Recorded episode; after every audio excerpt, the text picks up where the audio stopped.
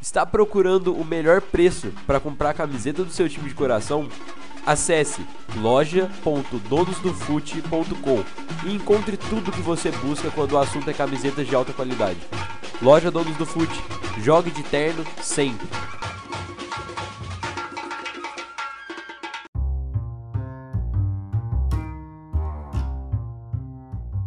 Dia, boa tarde, boa noite, torcedor tricolor, com o seu bloquinho e a sua caneta. Esse é o Anota aí Tricolor, o seu podcast que tenta ser informativo ou o menos desinformativo possível sobre o tricolor do Morumbi. E para você que está aqui pela primeira vez ou já consome o nosso conteúdo e tem a disponibilidade de ajudar a gente com o crescimento do projeto, é muito simples Basta seguir a gente nas nossas redes sociais, arroba anota tricolor, tanto no Twitter quanto no Instagram. Lá você consegue também encontrar o Linktree e escolher a melhor plataforma para escutar o nosso conteúdo. Então é isso, muito obrigado e fiquem aí com mais um episódio do Anota Tricolor. Valeu! Saudações tricolores, bem-vindos a mais um episódio do Anota aí Tricolor. Episódio de hoje, mais uma vez, muito especial por dois motivos. Um, porque ontem foi noite de Libertadores, então é sempre diferente, é sempre especial. E mais do que isso, a gente sempre visando trazer novidade para vocês, como a gente já tinha falado no primeiro episódio, no primeiro jogo da Libertadores, que a gente começaria uma jornada trazendo pessoas e perspectivas diferentes para comentar aqui no nosso podcast. É, sempre priorizando o campo analítico do futebol, priorizando aqueles que produzem conteúdo independente como a gente e que conhecem principalmente mais do time adversário, talvez, que a gente, para poder falar um pouco de uma outra visão, de um outro panorama. Para o episódio de hoje, usando como exemplo isso que a gente tentou trazer no primeiro, infelizmente não conseguiu, a gente convida o Breno, o dono da página do Twitter, analista tricolor, que recentemente fez uma trade incrível sobre o nosso adversário, sobre o Rentistas, e com certeza vai contribuir muito no debate de hoje. Então seja bem-vindo, Breno. Pode fazer uma breve apresentação sobre você, cara. Muito obrigado, primeiramente, pelo, pelo convite, né? Prazerzão estar com você, com o Gabriel, com o Matheus, vocês dois aí. Fazendo um trabalho muito legal. Acompanho bastante o podcast de vocês, já vi com, com o Aspirantes, já vi também. O Contra o também assisti. Muito bom o trabalho de vocês e é isso aí, mano. Vamos falar sobre o jogo. E é futebol, mano. Futebol que eu sei falar e vamos ver, mano. Sai aí. É isso, cara. É futebol que a gente sabe falar, né? Por isso que a gente, a gente produz esses conteúdos. E o Matheus, é claro, da casa, já como de costume, já tá na nossa estrutura tradicional aí, que também ajudou a gente a entrar em contato com o, o Breno.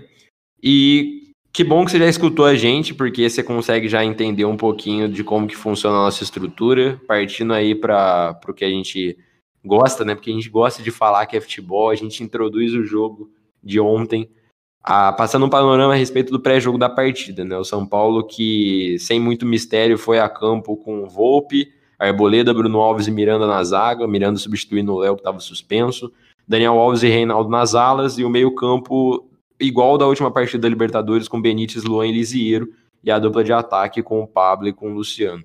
Esse jogo também foi, mar... foi marcado pela ausência do Éder, né, que vem de uma lesão, mas como dito pelo próprio Edu Afonso durante a transmissão, ele já iniciou o processo de transição e pode ser uma opção para o jogo contra o Rentistas na próxima quarta-feira às 19 horas. E como dito no começo, não tem muito mistério nesse pré-jogo, acredito que não aconteceu nada de muito importante, de interessante para a gente destacar. Tinha uma galera que estava considerando a entrada do Nestor no lugar do, do Lisieiro, é, para dar uma dinâmica diferente, enfim. É, ele repetiu a escalação, o time foi bem. E antes de abrir o, o nosso questionamento, né, antes de abrir a nossa, o nosso debate, eu gostaria muito de, de perguntar para você, ô Breno.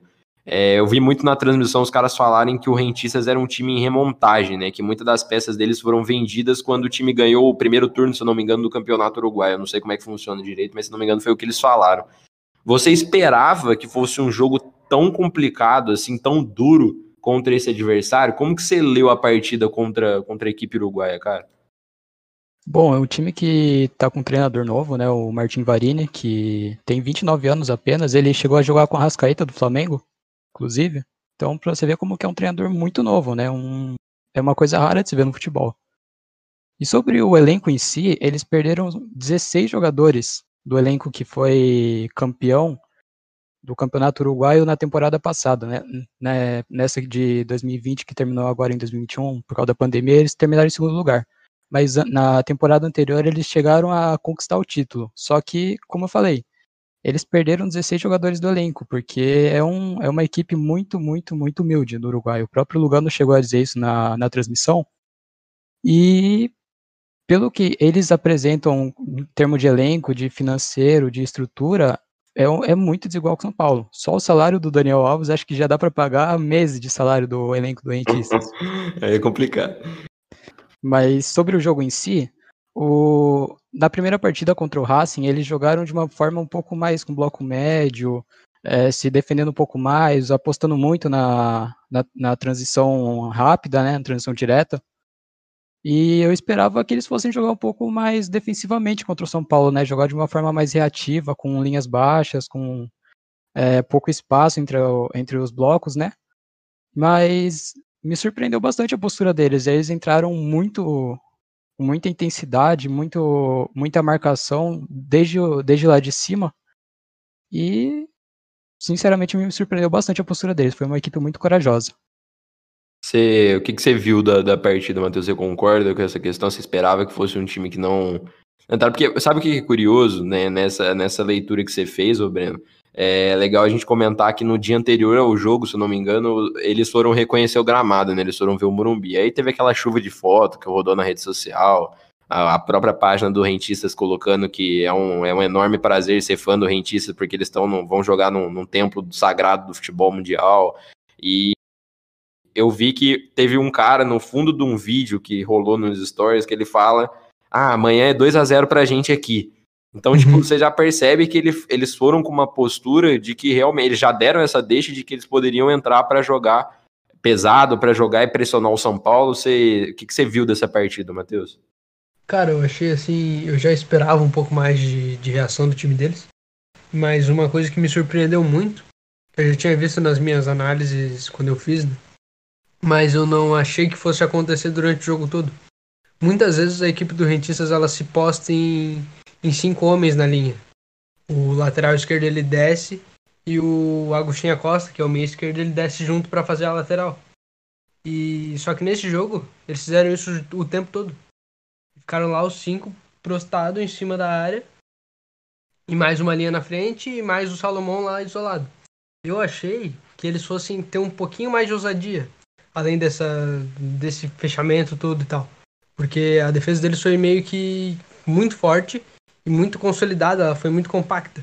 Eu achei que eles fossem se abrir um pouquinho mais e tentar um negócio a mais. Que foi o que eles tentaram quando quando os jogadores deles foram expulsos, foi expulso, e eles tentaram ser um pouco mais, eles botaram o, o Reta Vizcaia na, na direita, o Leandro Paiva, e eles tentaram um pouco mais de ousadia, porque viram que o São Paulo estava um pouco mais mais segurado. Eu esperava que o nosso time fosse um pouco mais ofensivo e esperava que eles abrissem um pouco mais.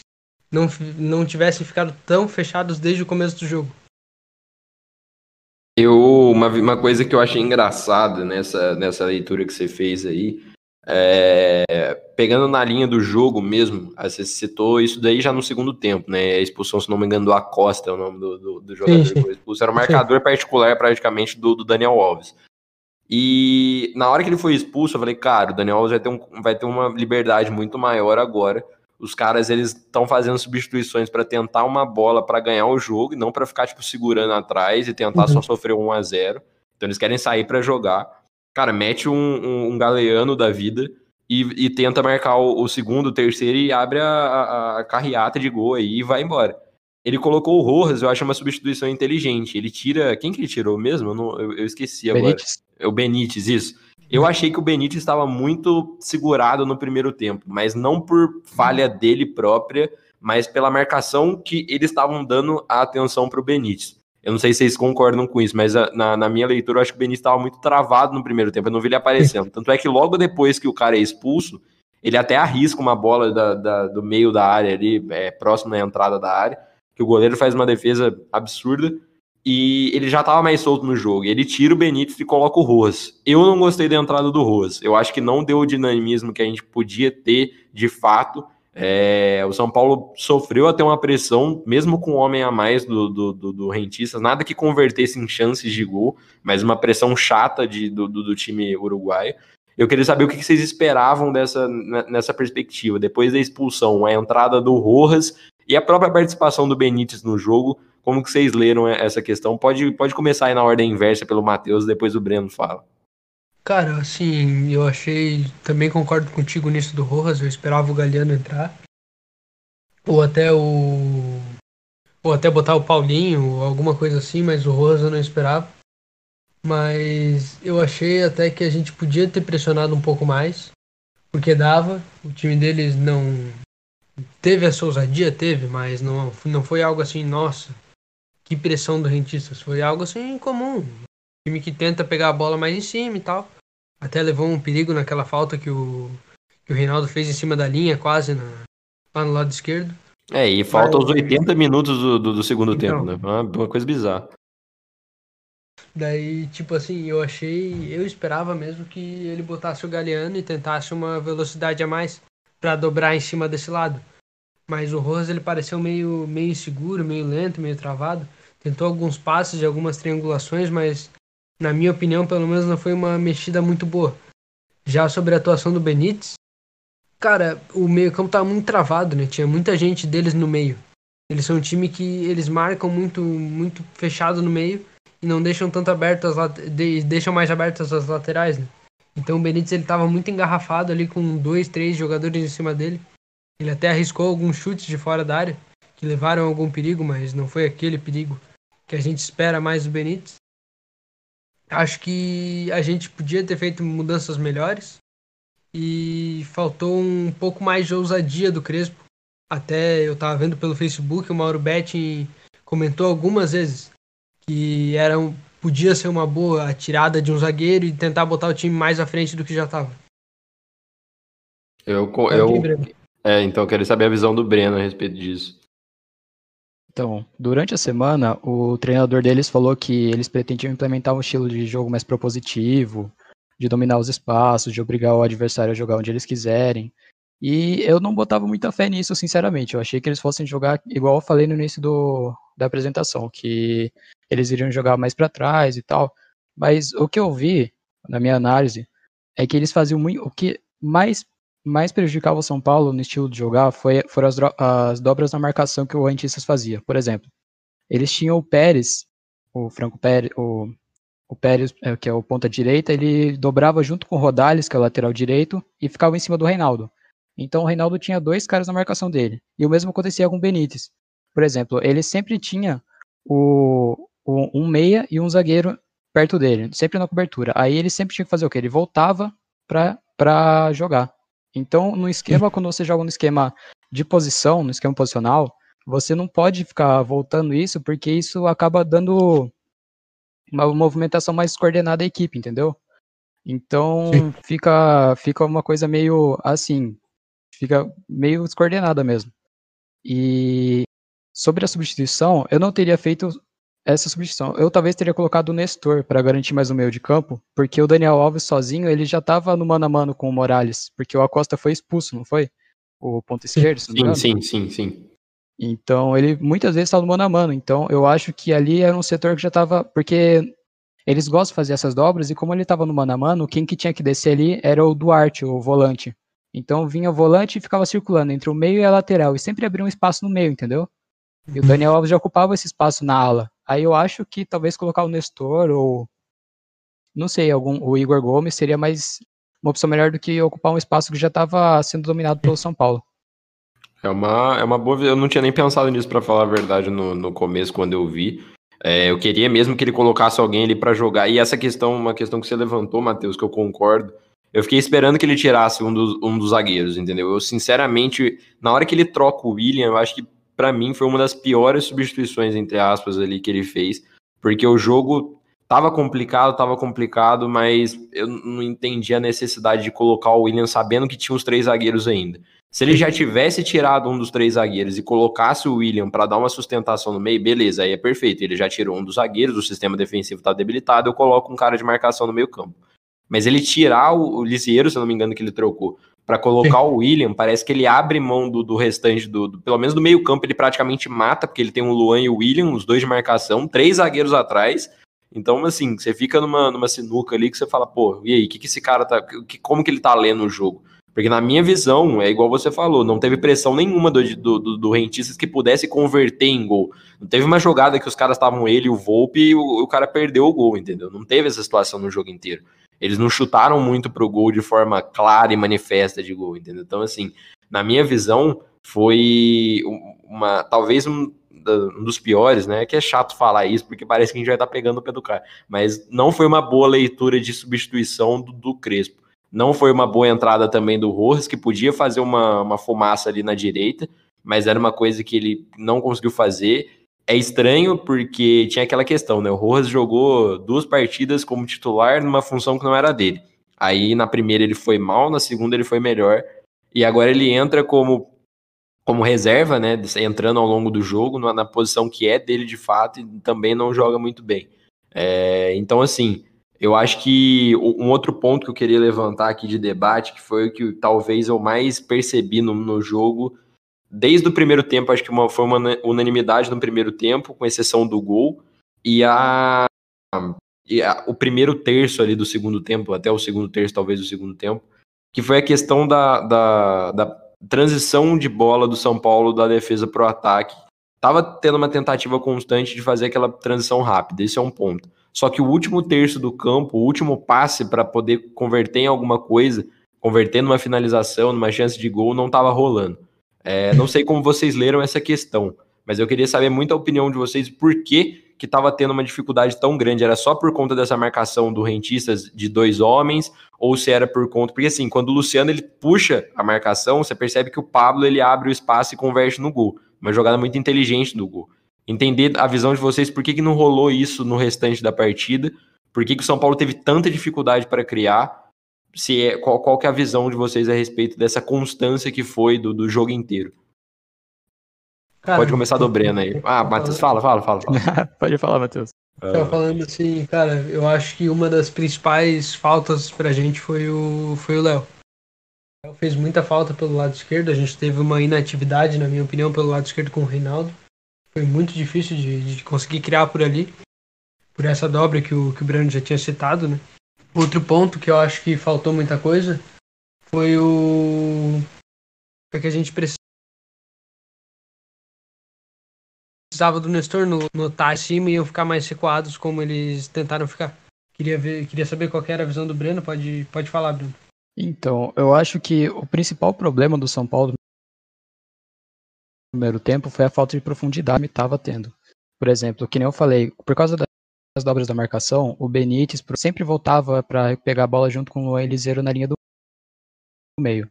Luciano, Pablo, você fica com o time muito voltando para trás, você fica com o time muito recuado, quantidade, você não tem opções de jogar a bola para frente. O Rei não estava formando um 3-4-1-2, estava mais um 3-2, estava uma coisa meio estranha.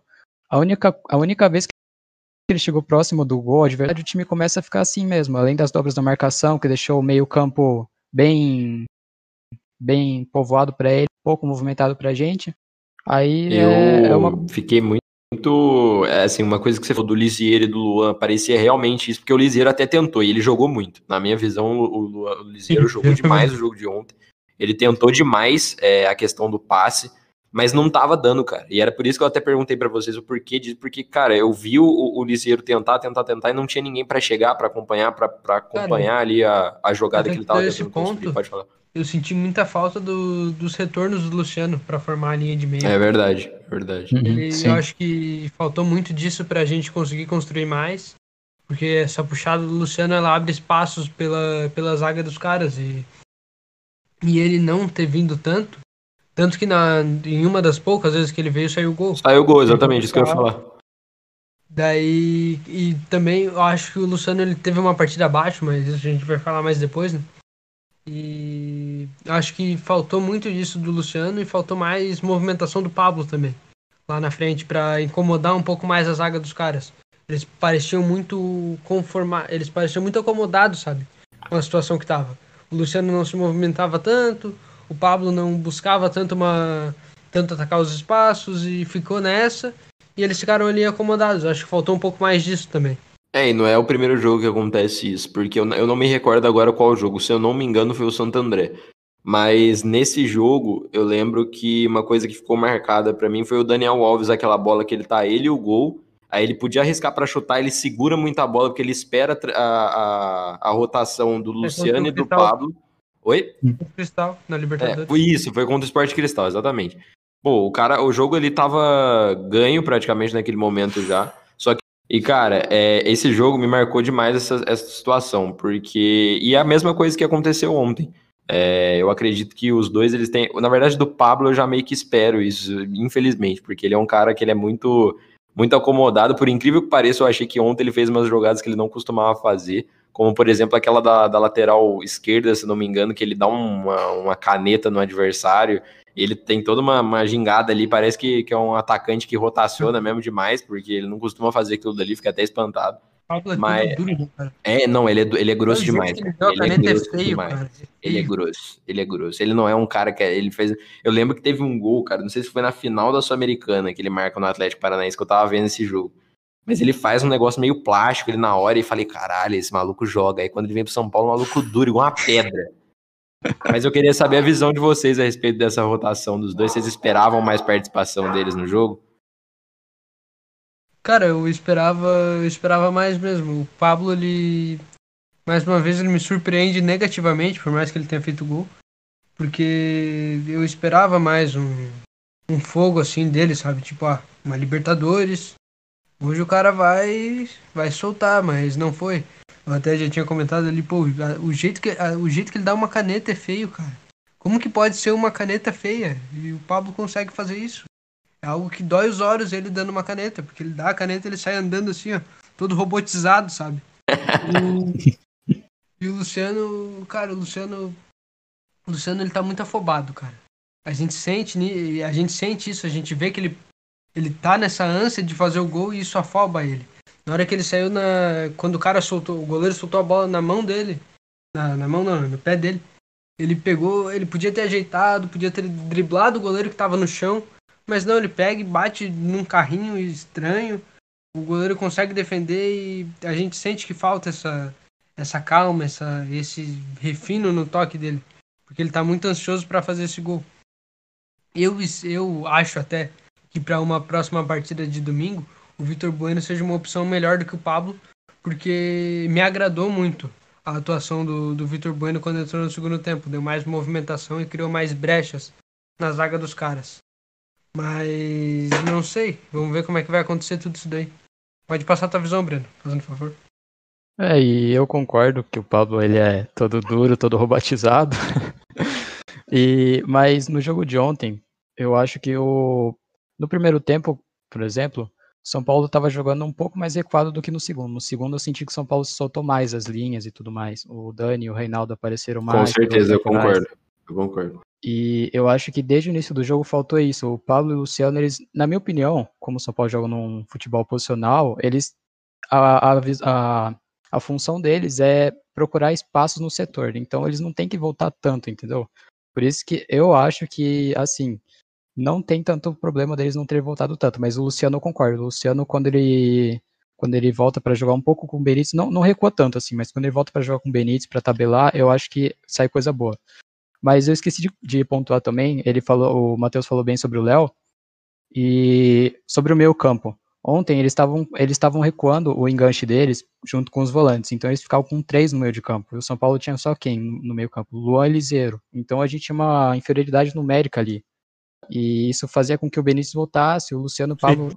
voltavam junto, e o São Paulo acabava perdendo isso. Mas quando o Léo jogava, por exemplo, a gente jogou contra a linha de quatro contra o Bragantino também. E nesse Sim. jogo o São Paulo criou muito, São Paulo, o Pablo e o Luciano não precisaram voltar tanto nesse jogo, entendeu? O Léo, ele teve muita importância nisso. Ele ele conduzia a bola, ele achava espaço, seja com passe, com condução, mas até Sim. o próprio meio-campo ficava em superioridade por causa do Léo. Então, acho que Cara, fez muita falta isso. Fez muita um falta. ponto que tu botou aí que eu, que eu acabei lembrando aqui na minha cabeça é que o jogo posicional ele é um jogo de, de atração, né? Ele, ele precisa de atrações para conseguir espaços. E uma das Exatamente. coisas que faltou muito foi a, foi a atração do Luciano e do Benítez. eles faltou muito dessa esse ponto dessa movimentação deles, da movimentação do Reinaldo faltou muito, porque às vezes o Benítez conseguia um espaço a mais na, no meio de campo, mas aí faltava um, uma movimentação diferente do Pablo para conseguir puxar um zagueiro junto. Faltava uma, uma movimentação do, do Luciano para puxar o volante junto para ele, para abrir um buraco no meio. E acho que faltou muito desse, desse quesinho de atração aí, que o time sempre demonstrou muito nas, nas trocas de passes com os triângulos de interação. Acho que isso foi uma das coisas que faltou mais para o São Paulo conseguir ter mais efetividade no jogo. Concordo. No primeiro tempo, vocês percebem que teve dois chutes do Benítez, né? Um foi mais para cima, saiu meio que na lua. Não na lua, né? Não foi um chute do Vitinho da vida, mas foi um chute meio feio. E o segundo passou um pouco mais perto ali do travessão. Só que as duas jogadas teve uma mesma constância. Ele pegou a bola, tinha um baita espaço para ele trabalhar. Ele olha para um lado, ele olha para o outro, ele não vê ninguém puxando para vir jogar com ele, então ele arrisca o chute. Teve um, um do, se não me engano, o primeiro que ele chutou mais para fora, o Luciano fica meio revoltado ali na, na, na, ponta, e ele mexe assim, tipo, a mão para ele e fala, tipo, cara, você tava parado ali na frente, tá ligado? Não tinha muito o que fazer. E é igual o Matheus falou no começo. A única jogada que surgiu, que foi uma jogada rápida, que surgiu o gol, é, a única jogada rápida que teve dessa que o Luciano ele recua um pouco, igual, igual o Breno falou, ele não precisa recuar no, igual ele fazer com o Diniz de buscar a bola no meio campo ou lá atrás na defesa, entendeu? Ele não precisa pegar a bola no pé do volante. Ele precisa trabalhar junto com o, o Benítez, ele precisa trabalhar com esse, esse primeiro homem que tá ali. Então eu acredito que faltou essa, essa, esse acompanhamento, principalmente do Luciano. O Pablo eu já não espero tanto, então eu acredito que é mais esperado. Mas passando aqui um pouco a visão a respeito do, dos gols, né? Já que a gente aproveitou para falar agora desse primeiro gol, eu acredito que assim, é meio consenso. É, não, não sei se vocês vão discordar, mas eu acredito que é uma visão, é, pelo menos que eu tive. O segundo gol, ele não é um gol daqueles trabalhados, né? Primeiro que é um gol de pênalti, e segundo que é numa minutagem do jogo, que é aquela afobação geral, né? Então eu acredito que estava um momento ali do jogo que ninguém olhava mais a, a o, o, esquema tático no geral, tava tentando, o São Paulo tava tentando de qualquer jeito. Mas o primeiro gol é um gol bonito, eu acho, é um gol bem trabalhado. É um gol que tem a, a, a transição ali do Daniel Alves. o Daniel Alves joga de terno, né? É impressionante a, o que esse cara joga, é sacanagem. De ala, né? De, de volante ele é muito bom demais da conta, mas assim, como, como ala ele é espetacular. Essa, o passe que ele dá pro Pablo, é, a jogada do Luciano, o Luciano participando, acredito que, que foi muito bem.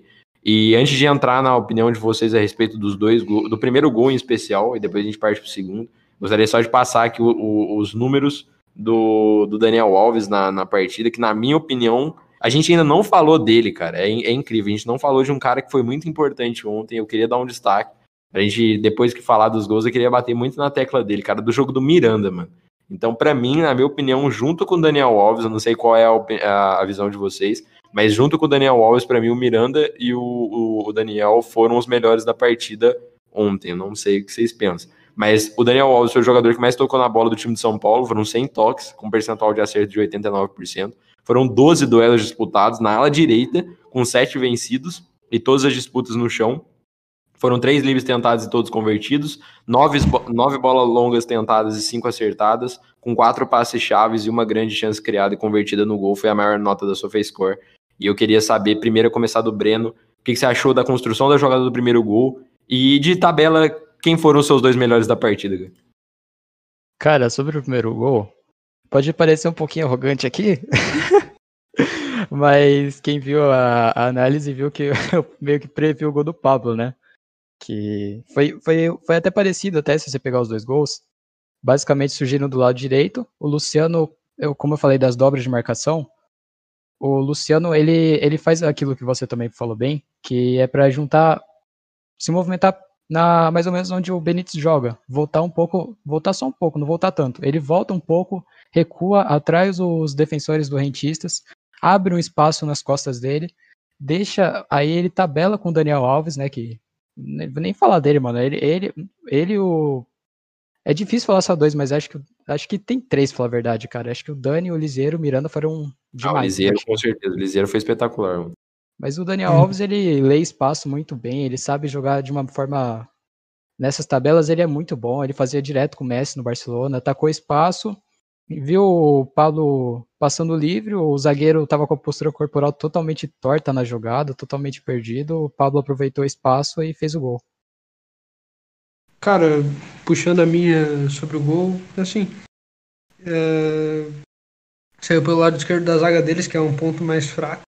Por mais que tenha sido reforçada, o Lucas Morales ele gosta muito de subir e o Acosta ele não tem tanto esse cacoete de marcar, então é um canto mais prejudicado da zaga deles, né? E acabou saindo gol por ali. A movimentação do Luciano foi incrível. O passe do Daniel, então, é coisa de cinema, né? Mais um passe dele de cinema. Além daquele que ele deu pro Vitor Bueno no, no jogo passado. Aquele é brincadeira, cara. Aquele passe é muito lindo, né, cara? E puxando meus dois jogadores, cara, eu vou, vou sair do Daniel, porque o Daniel não é nem melhor, o Daniel é extra classe. Sensacional, é fora de série. Eu vou puxar o Miranda e eu vou puxar os números do Miranda, já que o, que o Gabriel não falou. Pode o falar. Miranda tem dois cortes no jogo, duas interceptações, quatro desarmes e um drible sofrido só. Ele deu 74 toques na bola, 93,7% dos passes certos, um passe decisivo, que para um zagueiro é coisa assim maluca, né? E das nove bolas longas que ele tentou foram nove certas. Os duelos no, pelo ar foram 7 de 10 certos e pelo chão foram 4 de 5. Então, assim, além dele ter perdido a bola só quatro vezes, que se eu não me engano foi o menor número de perdas do time inteiro. Sim, foi. E, e além do Miranda, cara, eu vou puxar o Liseiro porque o Liseiro fez uma partida assim muito boa, na minha opinião. Foi muito raçudo, ele tentou muito. Ele tem 90 toques na bola, 91 por aí. E 84%, 84,6% dos passes certos, um passe decisivo, duas de quatro bolas longas certas, uh, duas de duas tentativas de drible, 12 dos quatro duelos no chão ele ganhou. Então, assim, algo bizonho de tão bizarro. E dois dos dois duelos aéreos ele ganhou. E ele mostrou muita raça. Ah, além dos seis desarmes que ele teve na partida. Sim. É algo assim a se pontuar. Eu achei a partida do Ligeiro assim algo acima do nível do São Paulo nos últimos dias. E foi uma partida muito boa. Foi uma das, das partidas que mais me deu brilho no olhar de ver o Ligeiro em campo. Ele sai muito cansado quando, quando é substituído pelo pelo William, eu acho, né? É, pelo Ui. William. E, cara, ele deu muita raça, a gente vê, ele deu alguns carrinhos, ele tentou muito, ele buscou muito o jogo. Eu gostei muito da atuação do Ligeiro, e só para pontuar um cara mais abaixo desses caras que, por mais que não tenha tido tanto destaque, que eu gostei da partida foi a partida do Vitor Bueno. Ele, ele puxou espaço, ele tentou, ele não conseguiu finalizar a gol, mas ele tentou bastante e criou muito pro time. Então acho que foi uma ótima partida dele também. Cara, eu queria falar duas coisas. Primeiro que o Matheus ele tá roubando meu trabalho, entendeu? Porque o do Liseiro, do Liseiro tava anotadinho aqui, ó, tá na sequência, cara. Foi lá e pegou o bagulho, mas Ah, tudo bem, tudo bem. Acredita que eu também, mano. Então, tá vendo? Ele roubou o trabalho de todo mundo aqui, ó. Mas uma coisa só que eu queria pontuar que ele falou, no SofaScore o Liseiro tá com a nota 7.8. É 0.1 a menos que o Pablo que marcou um gol. Então, assim, pro cara conseguir construir uma nota equivalente a um cara que marcou um gol na partida, que o SofaScore sempre joga a nota lá, na- lá no alto quando o cara marca um gol, é, é- é incrível. Significa que ele teve que participar, assim, de praticamente todas as pontuações do, do, do jogo. Só faltou ele fazer uma defesa no, no, no- gol, porque o cara participou de tudo, ele tava nos lugares, ele tava tentando bola, ele tava tentando bola em profundidade, ele tava tentando dar uma- um ritmo no, no, no meio campo de São Paulo. E eu acho que, junto com a partida dele no Sporting Cristal, ele vem se desenhando incrivelmente como um cara que sabe jogar Libertadores, cara. É meio engraçado falar isso, o Lisieiro, mas ele vem jogando com raça, ele vem jogando com imposição. O físico dele, obviamente, não vai ser aquele 100% para jogar a partida inteira. Eu acho que nem, nem tem porquê ele jogar 100%. Eu acho que as rotações de volante no São Paulo elas são bem necessárias. A gente tem figuras boas no banco, tanto para dar uma, uma, uma sustentação maior na figura do William, quanto dar uma profundidade maior com a figura do Nestor. Então acho que rotacionar esses quatro, Luan, Liseiro, Nestor e William, é muito importante. Então não tem por que ele ficar os, no- os 90 minutos. Mas uma partida assim de gala do, do, do Liseiro. Miranda não tem nem o que falar. E acredito que agora, voltando um pouquinho, falando a respeito do, do segundo gol, segundo gol é um famoso golaço de pênalti, né? Porque eu nunca tinha. Não é que eu nunca tinha visto, mas foi um baita gol de pênalti que o Reinaldo fez. Um negócio assim, bem, bem bonito. Um baita voleio barra bicicleta do, do Igor Gomes. E eu acho que a única pontuação que eu queria fazer a respeito desse gol, a única. É, o Igor Gomes, pela segunda vez, se vocês perceberem, é, não sei se foi só isso que eu pensei, eu só tô pensando muita merda. Mas é a segunda vez do Lizier, do Lizier, do Igor Gomes, que ele pisa na área dessa forma, e é a segunda vez no segundo jogo seguido que sai uma jogada de gol passada pelo pé dele. Ele pisa na área, no gol contra o Ituano, uhum. que dá o gol do, do Galeano, e ele pisa na área da mesma forma, entrando pelo mesmo lugar para dar a jogada do pênalti do São Paulo. Isso ele fazia muito em 2019, no próprio Campeonato Paulista, que foi quando ele estava com destaque até aquele jogo contra a LDU, se eu não me engano. Foi 2020, não sei se foi qual ano, tô meio perdido na, no, no, tempo. Mas eu lembro que o gol contra o Ituano, se eu não me engano, foi 2019, mas eu não tenho tanta certeza assim. É, mas enfim, quando no auge dele, que eu quero dizer, ele fazia muito essa questão de pisar muito na área. E quando ele começou a decair foi quando eles foi quando a galera, os técnicos, né, o Diniz e o próprio Crespo, nesse começo, até antes dele começar a entrar agora, foi colocar ele um pouco mais atrás foram recuando ele cada vez mais. Ele chegou até a jogar quase praticamente volante naquela partida entre os reservas, se não me engano. Então, assim, na minha visão, ele é um cara que tem tudo para ser importante. Se ele não for vendido, acredito que ele vai ser a peça que vai ser descartada no meio do ano. É, mas, assim, é um cara muito importante. Se tiver a visão de jogo e a, a noção de posicionamento correto para colocar ele. Ele é muito ele é muito produtivo na minha visão quando ele, quando ele participa. Eu queria saber a visão de vocês, vocês concordam com isso e qual que é a pontuação. Pode, pode começar pelo Breno aí, só porque o Matheus roubou meu trabalho, tô chateado com ele. Cara, o Igor Gomes, eu acho que ele rende muito mais de frente pro gol e próximo dele. O Diniz, ele colocava o Igor Gomes jogando para proteger o Reinaldo na esquerda e muitas vezes ele jogava muito, muito, muito longe do gol e arrastava muito da posição onde ele gosta de jogar. O Igor Gomes, ele, mano, ele é um baita jogador, cara, só que o pessoal, ele é pessoal espera muito craque de Cotia, né? O pessoal não espera que venha um jogador comum, assim, entre aspas, e que seja útil ao time. Espera sempre que venha um Nestor, um Lisier, um cara que é acima da média, né?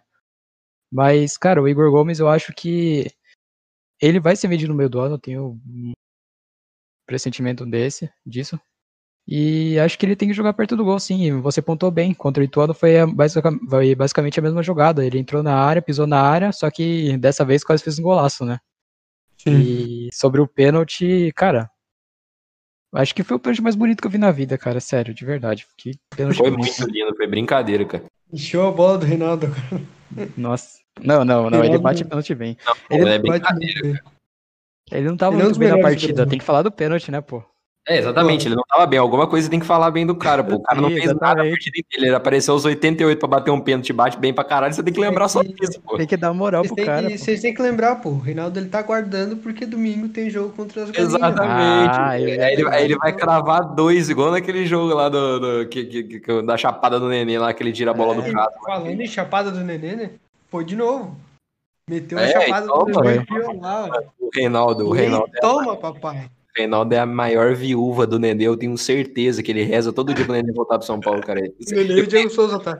Eu tenho, eu, tenho, eu tenho, quase certeza que aquela tatuagem que roda da internet da chapa do Nenê foi o Reinaldo que fez e tá escondido na perna dele. E ele tá te falando, tá te falando, o cara é fã do, do Nenê, não tem jeito, cara, não tem jeito. Mas agora, pode passa a sua visão aí, Matheus. A gente cortou. Cara, pra mim o gol de pênalti assim é muito bonito mesmo. Ele dá, dá a famosa chapada do nenê lá na gaveta. Mirei toma, né, papai? Aqui, ó. Lá, a bola vai certinha na gaveta. Chute muito bonito do Reinaldo. Ele é um exímio batedor de pênalti, né? Nem tenho que, nem tenho que ficar acrescentando sobre isso. E, cara, sobre o Igor Gomes, ele é um menino que ele sempre foi um destaque pisando na área e sendo esse cara mais ofensivo. O, a falta de destaque, digamos assim, dele foi por causa dessa, dessa funcionalidade que, que o Diniz adaptou a ele. Né? Ele é um cara muito funcional, mas ele também é um cara que sabe ser o craque. Sabe ser o destaque, o camisa 10 que vai pegar a bola, vai botar a bola num lado, vai botar a bola no outro, vai bater de fora da área, vai fazer um gol. Porque sempre foi dado esse apelido de o novo Kaká em cima dele, né? Até acho que não é algo muito certo, mas fazer o quê? E assim, o próprio empresário dele, agora me foge o nome da cabeça, mas um cara muito famoso, já deu uma entrevista que ele, que ele vai ser vendido no meio do ano, né? Que as propostas vão chegar e etc. Espero que, se for vendido, que seja para dar aquele alívio nas folhas, né? Que não seja uma venda igual a do Brenner, que para mim foi muito fraca. Que por mais ter sido 90 milhões, é algo muito abaixo para um jogador que era o Brenner na fase que estava.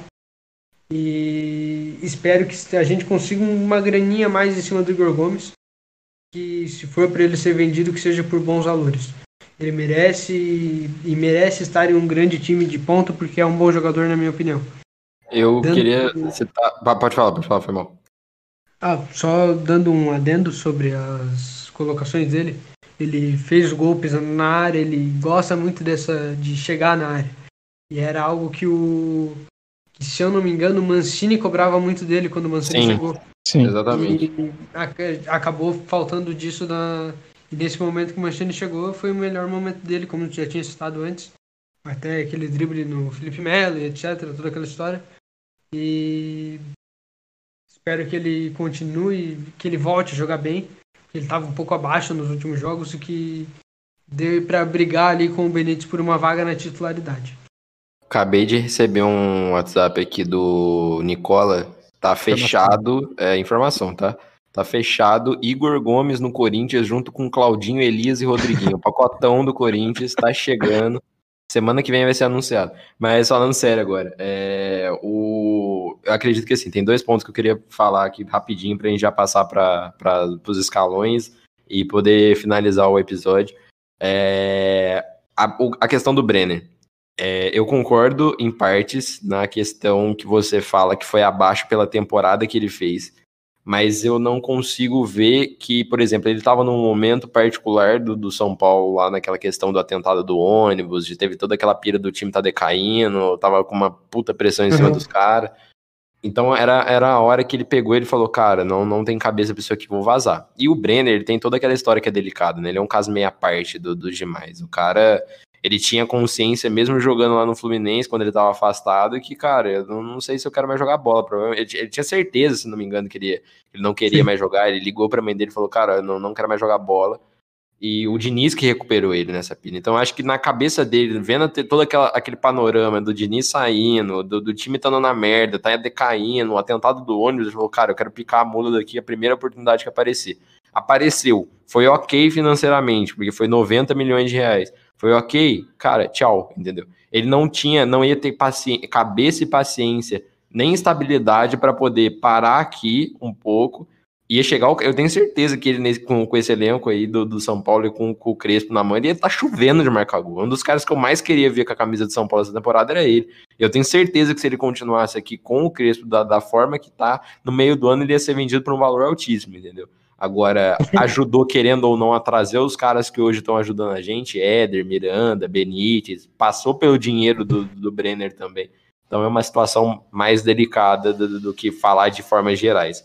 O Igor, eu espero que ele continue jogando nessa posição para aí sim ser vendido por uma forma grande, porque eu acredito que assim, você ficar. Parece que você deteriora o próprio ativo, né? Você quer colocar ele em funções que ele não executa e parece que o moleque não joga bem e no futebol é assim, né? Você vai ver as críticas que chovem nele direto, porque ele não tá jogando nem na posição. É a mesma coisa do Elinho, parecido. O Elinho na base destruía hum. jogando na função que hoje ele joga no, no, no RB, que é mais ali no, no, na que não como um ponta né, de velocidade lá na. na, na né, como é, porque ele joga um jogo bem contra o Flamengo, que ele entra e marca um gol, ele é craque. Aí depois coloca o Elinho pra jogar, o Elinho não faz, faz nada. É óbvio que não faz nada. Vocês não sabiam nem como o cara jogava na base, o cara tava completamente fora da posição dele, Elinho. Então, assim, uhum. é, tem uma complexidade maior. Espero muito que ele seja vendido para poder render melhor em outro time, com outro técnico, consiga ter esse, esse essa visão melhor para ele na, na atividade.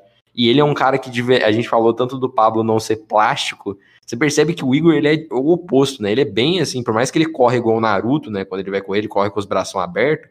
Eu acho que o, ele tem toda uma plasticidade, ele tem a, o, o gol dele contra o Ituano que eu tinha falado no próprio Paulista com o Mancini. É um gol muito lindo, ele faz uma troca de perna ali no ar, ele bate, o voleio que ele deu ontem, os dribles que ele costuma dar, a visão de jogo dele é muito boa, então ele é um jogador bem. tem tudo para ser vendido para um alto valor. E queria que ele rendesse mais no São Paulo antes de sair, né? Tem tempo para isso. Mas vamos voltar aqui para a questão principal que a gente estava falando. Agora, a gente já falou os melhores nossos, né? Eu queria a visão de vocês para duas coisas. Primeiro, é, o primeiro escalão de vocês, que vocês já falaram que seriam os melhores da partida. O segundo escalão, que é aqueles que você fazem menções honrosas da partida. E a menção negativa. Quem que para vocês ali ou entrou e jogou mal, ou jogou mal no jogo inteiro? Na minha visão, eu vou, vou começar aqui dessa vez. Falar que para mim o primeiro escalão meu é o Daniel Alves. Eu vou colocar até três: o Daniel Alves, o Lisieiro e o Miranda. No segundo escalão vem para mim o, gostei da zaga do São Paulo como um todo ontem, tanto na figura do Bruno Alves e do, do Arboleda, por mais que não tivesse pecado na questão do, do, passe, da profundidade, eu achei que defensivamente falando, o São Paulo foi muito bem estruturado. E acredito que a menção negativa que eu vou fazer é pro Rojas e pro Reinaldo, cara. Mesmo que marcou o golaço de pênalti, etc, etc. É, não gostei da atuação dele ontem, faltou muito o Reinaldo ontem. E a menção negativa pro Rojas que entrou e para mim não fez um, um bom jogo. Pode começar pelo, pelo nosso convidado, o Breno. Passa o seu primeiro escalão, seu segundo escalão e sua menção negativa. Primeiro escalão, já falei, né? O Miranda, o cara é um craque, pelo amor de Deus. O cara sobra aqui no Brasil, tem. Tanto que ele é frio, que ele se mostra superior aos adversários, é brincadeira, né? O segundo destaque é o Daniel Alves, que pode colocar no meio campo de atacante, de goleiro, zagueiro, que ele vai render. O cara é craque, gênio. Não, se o cara tiver na zaga, ele vai lá ganhar bola de cabeça pelo alto. O cara é bizarro, mano. Se ele for pelo gol, ele vira o Neuer. O cara é. E, e já falou, tá? Que joga em todas as posições. Ele já jogou no gol no Paris Saint-Germain também. O cara sim, é sim, tem uma imagem. No dia do goleiro lá rodou essa imagem na internet. Eu rachei Exato, o Big Jim, que eu nem sabia exatamente, disso. Exatamente, exatamente. E o Lisieiro, né? O cara controla o ritmo do jogo, dita o ritmo do jogo, ele acha os melhores passes, ele se posiciona certo, ele intercepta, ele tem visão de jogo, leitura de jogo dele acerta, acerta acelera quando tem que acelerar, cadencia quando tem que cadenciar. O cara é gênio também. É diferenciado. Mas o segundo escalão, eu gostaria de fazer dois adendos. O pra zaga, igual você falou. O Arboleda, ele tá muito irregular essa temporada. Não sei se vocês, vocês concordam comigo, mas parece que todo jogo o Arboleda, ele sempre vai bem. Ele não erra, ele não comete erro. Por mais que ele vá meio mal, assim, com a bola nos pés, mas defensivamente, não tem nada a falar dele. E o outro que eu gostaria de falar no segundo escalão é o Bruno Alves. Por mais que ele não tenha feito uma partida tão boa assim defensivamente, foi legal ver ele tentando jogar mais com a bola, tentando progredir com ela, tentar dar passe mais para frente, lançamento, tentar chutar no gol. Foi bem interessante. Por mais que não seja um, um cacuete dele, igual o Pablo, que é meio duro também, mas só de ver ele tentar fazer isso já me agradou bastante. E quem foi mal? Olha, foi, foi um jogo bom. Eu não, não gosto de ficar muito me atentando muito a isso, mas eu não gostei muito da partida do Rojas, que nem vocês falaram. E achei que o William entrou um pouco perdido, mas não tem muito o que falar porque ele tá pegando ritmo ainda e normal. Cara, puxando a minha, primeiro escalão eu vou de, Daniel e Miranda, normal, né? E o segundo eu vou de, de Ligeiro, e, mas Ligeiro estando no, no nível dos outros dois, né? E vou com o Vitor Bueno na, de segundo. Eu gostei muito da atuação dele e eu sempre fui um cara que pegou muito no pé dele, encheu muito o saco dele, então vou dar essa moral para ele. E, cara, negativo. Eu odeio dizer essas coisas porque eu não gosto, mas. Mas o Luciano, cara, vou... o Luciano ele tá muito afobado, ele quer muito fazer o gol. E ele, ele faltou um pouco mais na, na presença de, de puxar a bola um pouco mais atrás. Faltou um pouco nas movimentações, ele parecia um pouco um pouco perdido do jogo e meio desconectado algumas vezes principalmente pela depois da chance que ele perdeu quando o cara soltou a bola no pé dele. Ele ficou meio travado no jogo, na minha opinião, pelo menos. Né? E eu espero que ele evolua um pouco mais e só dando mais uma menção honrosa pro pra zaga num todo, né? O Arboleda jogou muito bem, foi seguro. Ah, como vocês disseram, ele tá muito regular, né? Nem contra o Palmeiras, que ele costuma dar aquela entregada de sempre, ele foi bem. O... E o Bruno, o Bruno foi muito bem, ele tentou muitos passes, ele aquela finalização dele de fora. Eu até me empolguei um pouco na, na forma que a bola saiu do pé dele. Achei que podia ter um perigo a mais, mas ele fez uma boa partida e acho que eles merecem esse destaque a mais porque tem defendido bem e um recorde, né? São cinco jogos sem tomar cinco jogos seguidos sem tomar gol, então é de se vangloriar a nossa zaga.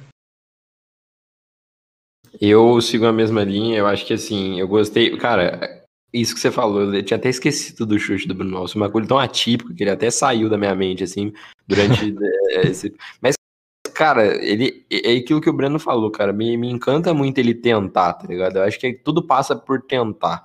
É, a gente já falou aqui em podcasts anteriores, eu e o Matheus, que o Bruno Alves ele tem uma característica de zagueiro da antigão, a moda antiga. Ele tem tudo para conforme o tempo for passando, ele for caindo em perspe perspectiva no quesito geral, assim, tanto São Paulo quanto fora. O futebol moderno parece que não é muito o estilão dele, que é esse estilo de o zagueiro participar da construção da jogada, enfim.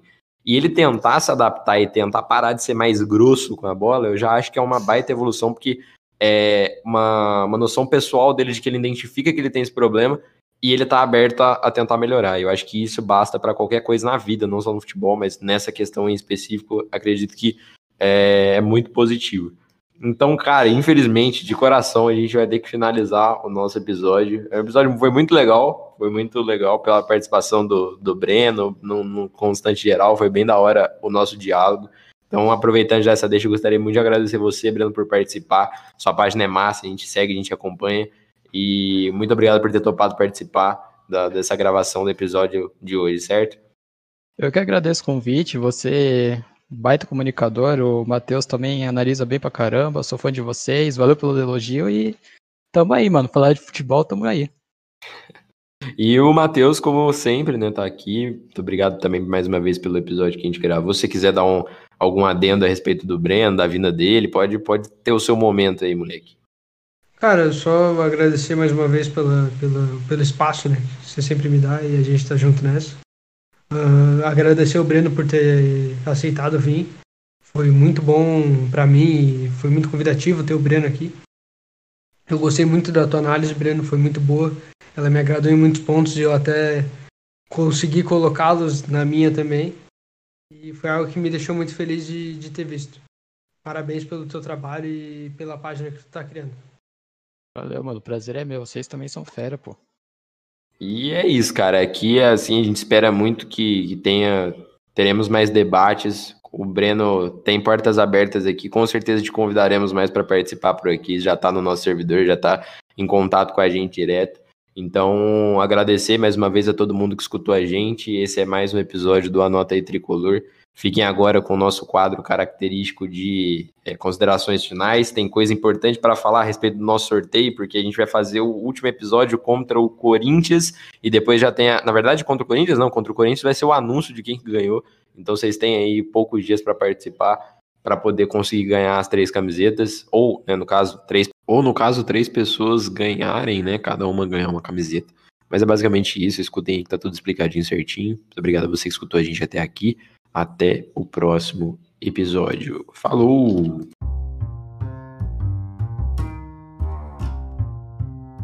E bom, passando para o nosso quadro de considerações finais, lembrar vocês que tem sorteio rolando no nosso Twitter, como a gente disse. Última oportunidade para três ganhadores levarem três camisetas do nosso sorteio. Você tem até domingo e o ganhador vai ser anunciado na segunda-feira do nosso podcast contra o Corinthians. O São Paulo volta a campo no domingo por mais uma partida válida pelo Campeonato Paulista com horário de 22 e 15, horário bizarro na Arena Marmitex contra o Corinthians né? Maldito time, mas fazer o quê? Lembrando que o episódio desse jogo sai, como de costume, no dia seguinte, na segunda-feira, às 19 horas. Sendo assim, tudo devidamente anotado, a gente finaliza mais uma edição da Nota Tricolor. Muito obrigado a você que ouviu a gente até aqui. A gente retorna na segunda-feira para análise desse clássico na Arena Maldita. E não se esqueçam que hoje o São Paulo vive mais forte em nós do que nós mesmos.